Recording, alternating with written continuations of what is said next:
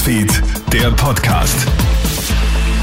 Schönen Nachmittag aus der Krone Hit Nachrichtenredaktion. Felix Jäger hier mit deinem News Update. Zu einem folgenschweren Unfall ist es heute Nachmittag in Kärnten gekommen. Bei einer Autoslalom-Veranstaltung verliert ein Fahrer in einer Kurve die Kontrolle über sein Auto und rast mitten in die Zuschauer. Elf Personen werden teils schwer verletzt. Unter den Schwerverletzten ist auch ein Kind. Die Veranstaltung wird nach dem Vorfall abgebrochen. Der Lenker des Autos bleibt bei dem Unfall unverletzt.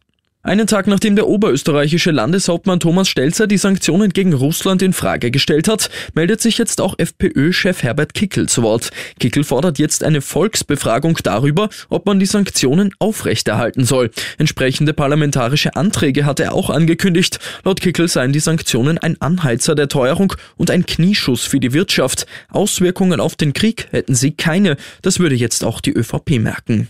In Lebensgefahr gebracht haben in der Nacht auf heute unbekannte Autofahrer im deutschen Bundesland Niedersachsen. Bei Hildesheim hatten sie von einer Autobahnbrücke zwei Kanaldeckel auf die Straße geworfen. Ein Deckel fällt auf die Straße und beschädigt dabei vier Autos teils schwer. Der zweite durchschlägt die Windschutzscheibe eines Wagens. Der Fahrer des Autos wird schwer verletzt, seine Beifahrerin sogar lebensbedrohlich. Die Autobahn wird kurzzeitig gesperrt. Nach den Tätern wird jetzt intensiv gefahndet.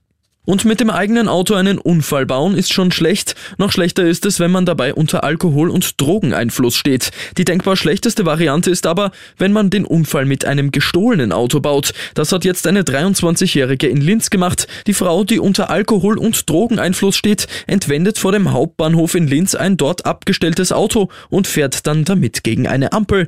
Die Frau wird festgenommen. Ich wünsche dir noch einen schönen Abend. Newsfeed, der Podcast.